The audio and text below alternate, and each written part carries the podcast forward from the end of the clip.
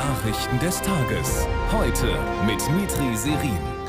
Guten Abend. Der Sport und Katja später nochmal mit dem genauen Blick zur Frauenfußball-WM. Genau, und zum Tennis und zur Formel 1. Schönen guten Abend. Hier sind jetzt unsere Themen an diesem Samstag.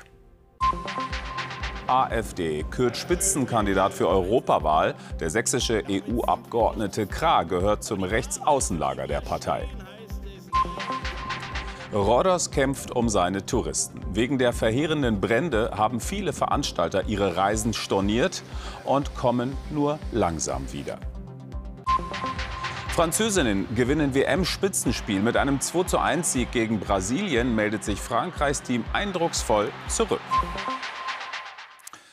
Tag 2 des AfD-Parteitages in Magdeburg. Heute im Fokus die Europapolitik bzw. die Wahl des Spitzenkandidaten zur Europawahl. Maximilian Krah soll es werden. Der Anwalt aus Dresden zählt zum Lager des Rechtsextremisten Björn Höcke und wurde mit deutlicher Mehrheit gewählt. Über Europakurs, Kandidaten und Stimmung berichtet Andreas Weise. In Magdeburg geht es heute um Europa. EU-Austritt, Euro abschaffen, Kernthemen der AfD. Doch ganz ohne Europa geht es auch für die Rechtspopulisten nicht, zum Beispiel bei der Migration. Wir müssen eine Festung Europa bauen. Wir brauchen die Festung Europa zum Schutz unserer Heimat. Und das machen wir gemeinsam mit unseren europäischen Partnern, liebe Freunde. Dass man mit den radikalen AfD-Europathesen weder hierzulande noch in Brüssel derzeit mehrheitsfähig ist, wissen die Parteispitzen wohl. Auch der thüringische Parteichef Björn Höcke. Erst heute kam er nach Magdeburg. In der Sache und im Inhalt sind wir weiterhin deutlich und äh, klar akzentuiert. Aber der Prozess ist natürlich ein organischer, das heißt ein, ein sukzessiver und äh, muss, muss angebahnt werden. Hauptpunkt heute die Liste für die Europawahl im kommenden Jahr. An der Spitze nun ein durchaus umstrittener Kandidat, Maximilian Krah. Dass die AfD in Europa Teil der ID-Partei, einem rechtspopulistischen Zusammenschluss, dem unter anderem die FPÖ angehört wird, findet er gut, obwohl er selbst schon mehrfach von der ID-Fraktion in Brüssel vorübergehend suspendiert wurde. Wir wollen in der ID-Fraktion bleiben. Wir wollen, dass sie größer wird und wir wollen, dass wir so stark werden, dass wir mitentscheiden die EU von innen heraus auflösen, das Ziel nicht nur der AfD, sondern vieler Rechtspopulisten EU-weit. Das und vieles mehr kritisierten die mehr als 2000, die heute lautstark in Magdeburg gegen die AfD-Versammlung protestierten. Für uns in Magdeburg ist äh, Nicole Diekmar. Nicole, bislang verläuft der AfD-Parteitag eher untypisch geräuschlos. Ist die Zeit des offenen Streits vorbei?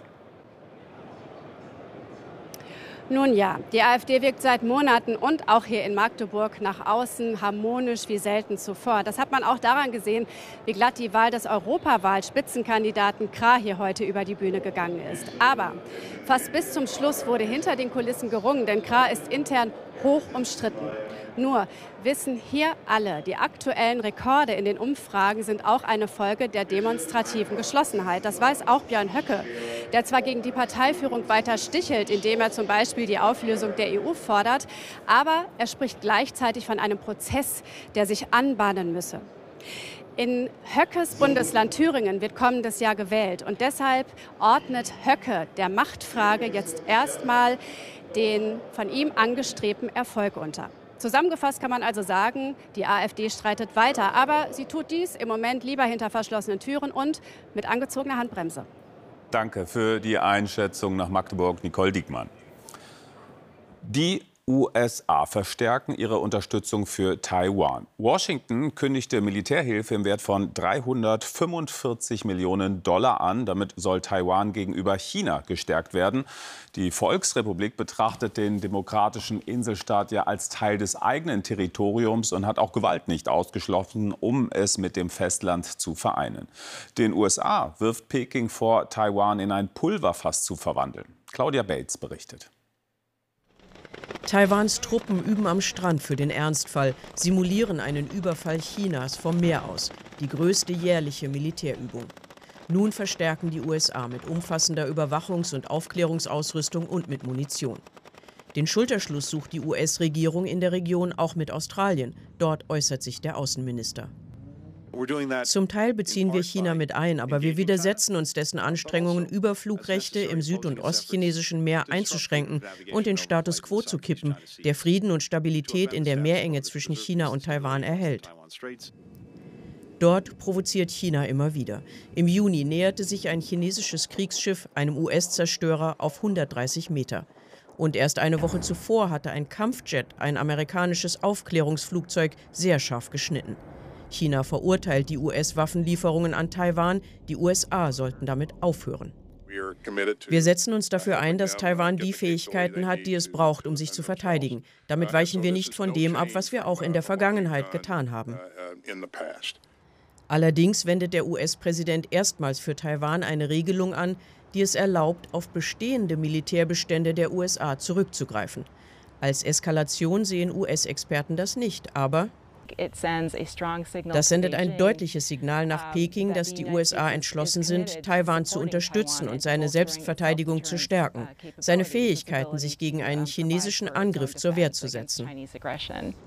Und während das taiwanische Militär bei seinen Übungen erstmals einen chinesischen Angriff auf den Flughafen von Taipeh simuliert, bedankt sich die Regierung für die Hilfe aus den USA.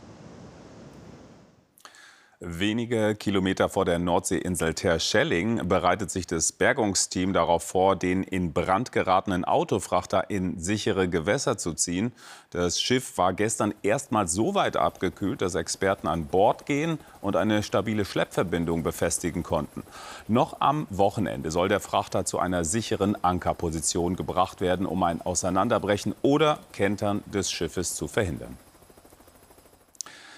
Viel Unmut macht sich breit in einem Dorf in Mecklenburg-Vorpommern, genauer in Oppal. 500 Menschen leben dort und können nicht verstehen, dass hunderte Geflüchtete dort untergebracht werden sollen. Nach juristischem Hin und Her wurde die Zahl von 400 auf 250 reduziert. Dennoch gibt es weiterhin Proteste. Anne Stadtfeld berichtet. Das Handtuch werfen wollen die Uppaler auf keinen Fall. Ihr Protest gegen ein Containerdorf für Flüchtlinge geht weiter. Im Ortsteil leben 500 Menschen, 250 Asylbewerber, hauptsächlich aus Syrien und Afghanistan, sollen hier im Gewerbegebiet in wenigen Wochen unterkommen. Kritik, Sorgen und Ängste sind vielfältig. Wir wurden nicht gefragt vorher, ne? und das gehört sich ja eigentlich so, ne? wenn in der Nachbarschaft was passiert, dass man die Nachbarn mit einbezieht. Ne? Man kann ja keine 250 Leute auf einen Flecken unterbringen, man muss großzügig verteilen einzeln und nicht an einem Punkt. Es geht um das ganze Konzept. So kriege ich niemals irgendwelche Leute, egal wo die herkommen, integriert. Nie. Das kann nicht funktionieren. Die laufen uns doch um, wenn die in, in Massen kommen. Brauchen ja bloß 20, 30. Und da traut sich keiner mehr auf der Straße bei uns. Nee, das wollen wir nicht. Hans-Peter Voss ist ehrenamtlicher stellvertretender Bürgermeister in Upal. Ihn stört, dass Kreis und Land die Gemeinde im Vorfeld nicht mit einbezogen haben. Kommunikation, die fehlt hier. Und die Bürgerinnen und Bürger hier sind ja ich sage mal, DDR sozialisiert, die sagen, geht das schon wieder los, wir lassen uns das nicht bieten, immer von oben herab. Doch der Landrat ist mächtig unter Druck, muss per Gesetz Flüchtlinge aufnehmen und findet keinen Platz.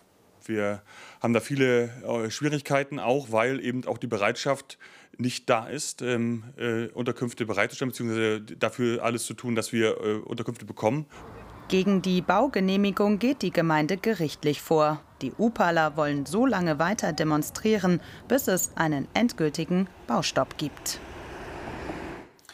Wer sich bei uns gerade für eine Ausbildung bewirbt, der hat gute Karten. Schließlich fehlen den Unternehmen nicht nur Fachkräfte, sondern eben auch Nachwuchs. Die Zahlen belegen es. Laut Bundesagentur für Arbeit gab es im Juni etwa 256.000 freie Ausbildungsplätze. Demgegenüber stehen rund 147.000, die noch keine Stelle gefunden haben. Besonders groß die Lücken im Bau, in Metallberufen oder im Lebensmittelbereich. Und auch im Gesundheitswesen herrscht Personalmangel, nicht nur in der Pflege. Ende letzten Jahres waren fast 5000 Arztpraxen nicht mehr besetzt. Akut die Situation in einigen ländlichen Gegenden. Dort schließen immer mehr Praxen, weil es keine Nachfolger gibt. Und so mahnen die Kassenärzte, das Prinzip, jedes Dorf, ein Arzt, funktioniere einfach nicht mehr. Peter Böhmer. Windheim in der Nähe von Minden, 1500 Einwohner. Einer davon ist Alexander Blume, der hier vor seiner Dorfpraxis steht. Ein klassischer Landarzt, der pessimistisch nach vorne schaut. Das Gesamtsystem ist am Kollabieren und das System bricht langsam vor sich hin zusammen. Und das sieht man, glaube ich, sehr gut an den fehlenden Facharztterminen, an den äh, nicht mehr vorhandenen Ärzten, an den leeren Hausarztpraxen. Dr. Blume ist mit 47 Jahren jung für einen Hausarzt. 55,3 Jahre beträgt deren Durchschnittsalter, 70 Prozent sind über 50. In Blumes Umfeld gibt es elf Hausärzte. 17 wären laut Planung der Kassenärztlichen Vereinigung möglich. Blume sagt, mehr Geld würde den Job attraktiver machen. Zwei Prozent mehr Honorar gibt es in diesem Jahr zu wenig. Das sind jetzt dieses Jahr 2% mehr Honorar bei ungefähr 15% Kostensteigerungen, war schon so avisiert. Ähm, das, das kann natürlich nicht helfen, weil äh, wenn die Kosten mehr steigen als mein Honorar, dann, dann habe ich ein Minus, dann habe ich einen Verlust. Energie, Materialkosten, Inflation, auch beim Arzt, der zwar selbstständig ist, aber Preise nicht erhöhen kann. Doch Experten sagen, Geld ist es nicht allein. Also wir werden sicherlich davon Abschied nehmen von der Idealvorstellung äh, eines Landarztes, der in Einzelpraxis in einem kleineren Dorf tätig ist. Das wird sich verlagert in regionale Gesundheitszentren, wo dann mehr Teilzeitarbeit möglich sein wird, weniger Bereitschaftsdienste für den Einzelnen und auch mehr kollegialer Austausch. Das ist das, was im Grunde junge Studienanfänger heute von ihrer Arbeit erwarten. 1400 Patienten hat Blume pro Quartal, 850 sind Bundesschnitt. Die Warteliste ist lang, doch neue Patienten nimmt er nur, wenn jemand stirbt oder wegzieht. Fast sechs Monate ist es her, dass gewaltige Erdbeben Teile der Türkei und Syriens erschütterten. Mehr als 50.000 Menschen kamen dabei ums Leben. Viele, viele mehr verloren ihr Zuhause. Aber der dringend nötige Wiederaufbau, der stockt. Unzählige beschädigte Gebäude müssen nämlich erst einmal abgerissen werden. Und über die Schwierigkeiten und Gesundheitsgefahren dabei berichtet Anna Feist aus Antakya. Unterwegs im Erdbebengebiet. Antakya, eine Stadt, die eigentlich Sperrzone sein sollte. 92 Prozent der Stadt sind zerstört. Die türkische Regierung hat den Wiederaufbau beschlossen. Das war Erdogans Wahlversprechen. Doch erst müssen alle schwer beschädigten Gebäude abgerissen werden. Dieser Staub ist giftig, voller Asbest, Quecksilber und Blei aus dem Mauerwerk und den elektronischen Geräten, die mit einstürzen. Deshalb versucht Bauunternehmer Gökhan Aslan, anders als viele andere in der Stadt, den Staub möglichst zu vermeiden, bewässert, trotz Wasserknappheit. Selbst wenn wir alles bewässern, es ist unmöglich, wirklich allen Staub zu ersticken. Der Bauingenieur bringt uns dorthin, wo das Metall aus dem Stein geholt wird, denn das bringe Geld. Neben den ohnehin schwierigen Lebensbedingungen nach dem Beben wird für die Anwohner nun auch noch der Staub zur besonderen Belastung. Die Firmen sollen arbeiten, aber gut und sauber, ohne die Menschen zu belästigen. Der giftige Bauschutt erlagert auch auf landwirtschaftlich genutzten Flächen und selbst am Strand. Durch die nachlässig ausgewählten Plätze seien nun Flüsse, Küstenfeuchtgebiete und Grundwasser verseucht, warnen Mediziner und auch der ehemalige Staatssekretär im Umweltministerium. Lungenerkrankungen und Atemwegsinfektionen werden zunehmen. Wir rechnen damit, dass es mehr Fehlgeburten geben wird.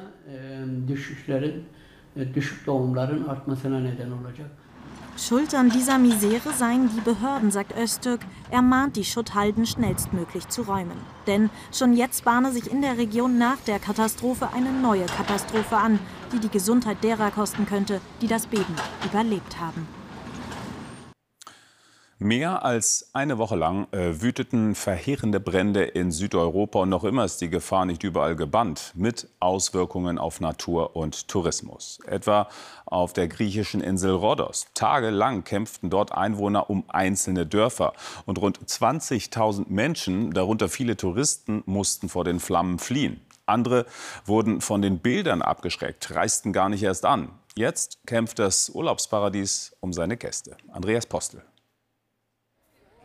Rhodos, die Insel der zwei Gesichter.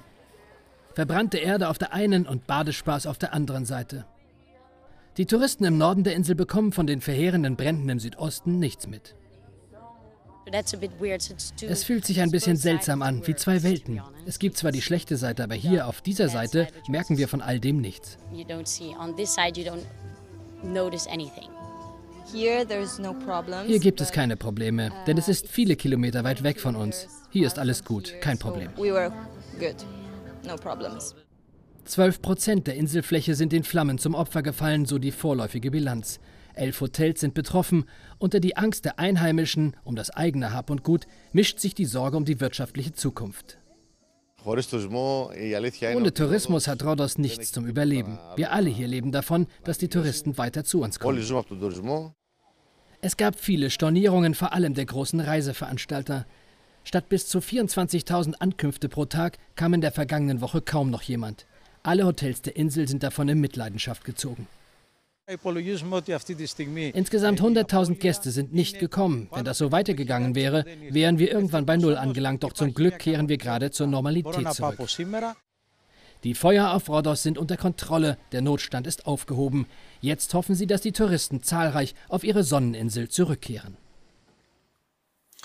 Weltweit hat sich der Klimawandel in diesem Juli deutlich bemerkbar gemacht. Die verschiedenen Wetterphänomene haben wir in unserer ZDF Heute-App für Sie zusammengetragen in einer Bildergalerie Tornados, Extremhitze, Überschwemmungen vom Saarland bis zu den Philippinen. Ein eskalierter Nachbarschaftsstreit steckt offenbar hinter der Bluttat im schwäbischen Langweid gestern Abend. In einem Mehrfamilienhaus erschoss ein 64-jähriger Sportschütze ein Ehepaar im Treppenhaus und eine Frau durch die Wohnungstür. Später verletzte er in einem anderen Haus noch zwei weitere Menschen schwer. Nach kurzer Fahndung konnte die Polizei den Mann festnehmen. So, jetzt der Sport, der mit der Frauenfußball-Weltmeisterschaft beginnt, Katja. Ja, in gut 16 Stunden ist Anpfiff im Stadion von Sydney in der Partie Deutschland gegen Kolumbien. Das bedeutet, dass die Mannschaft um Bundestrainerin Martina Voss-Tecklenburg heute schon mal Stadion, Luft und Rasenduft schnuppern durfte. Und es waren alle mit von der Partie.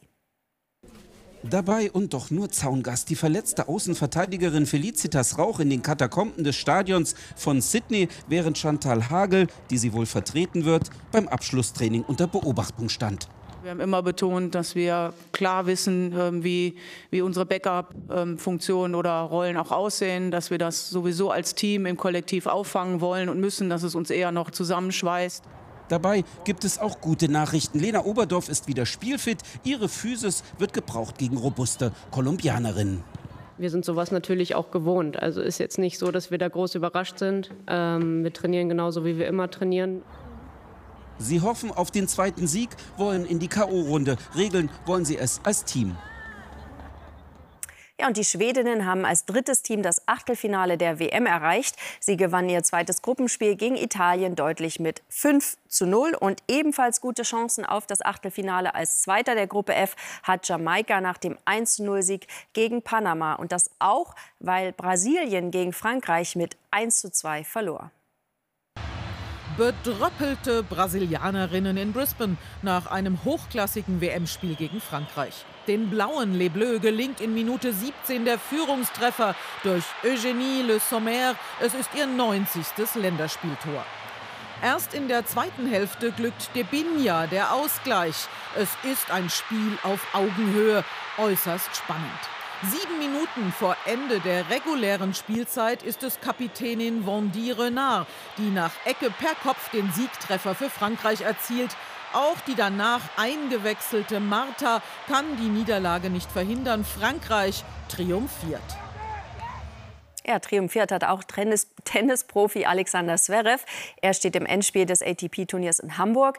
Er gewann vor wenigen Minuten gegen den Franzosen Arthur Fies mit 6 zu 2 und 6 zu 4 und spielt morgen gegen den Serben Laszlo Djere. Und bei den Frauen hat Noma Noah Akugur den ersten Titelgewinn einer deutschen Tennisspielerin am Hamburger Roten Baum seit Steffi Graf 1992 verpasst. Die 19-Jährige aus Rheinbeck verlor bei ihrem ersten WTA-Turnier nach einer sensationellen Woche im Finale gegen die Niederländerin Arantxa Rus mit 0 zu 6 und 6 zu 7. Und in der Formel 1 hat WM-Spitzenreiter Max Verstappen auch das Sprintrennen in Spa, Belgien, gewonnen, das wegen starken Regens immer wieder verschoben werden musste. Er baute damit seine Führung in der WM auf 118 Punkte Vorsprung vor Red Bull-Teamkollege Perez aus. Morgen Nachmittag dann das nächste Rennen in den Ardennen. Und schon heute Abend das aktuelle Sportstudio mit zwei Rekordleichtathleten, mit Jochen Breyer und das Ganze um 23 Uhr. Vielen Dank, Katja. Poolbesitzer, die kennen das vielleicht. Mit eigenem Becken hat man im Sommer gerne mal viele Gäste. Gebetene und manchmal auch ungebetene, aber einfach rausschmeißen, das sagt sich so leicht, vor allem wenn der Gast sich gerade so richtig gut gehen lässt, wie dieser Bär hier bei Los Angeles. Fünf Minuten hat das Tier sich im Wasser geräkelt, erzählt der Besitzer, sei dann auf einen Baum geklettert und dort ganz entspannt weggenickt. Süß. So, Regenschauer, Gewitter, aber auch mal länger Sonne bei 19 bis 25 Grad. Mehr Wetter hat gleich Katja Horneffer. Das Heute-Journal. Heute gegen 22.40 Uhr mit Dunja Hayali. Schönen Abend, schönen Dank und bis morgen.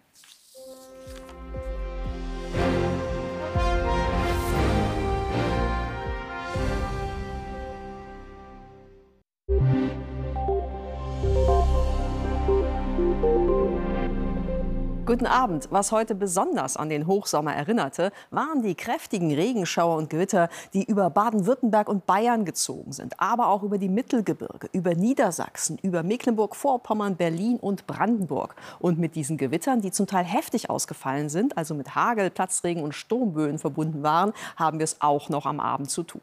In der Nacht aber ziehen sie immer mehr nach Osten ab, aber in der zweiten Nachthälfte kommen neue Schauer und Gewitter von Frankreich und aus der Schweiz her bei uns an an bei Südwestwind.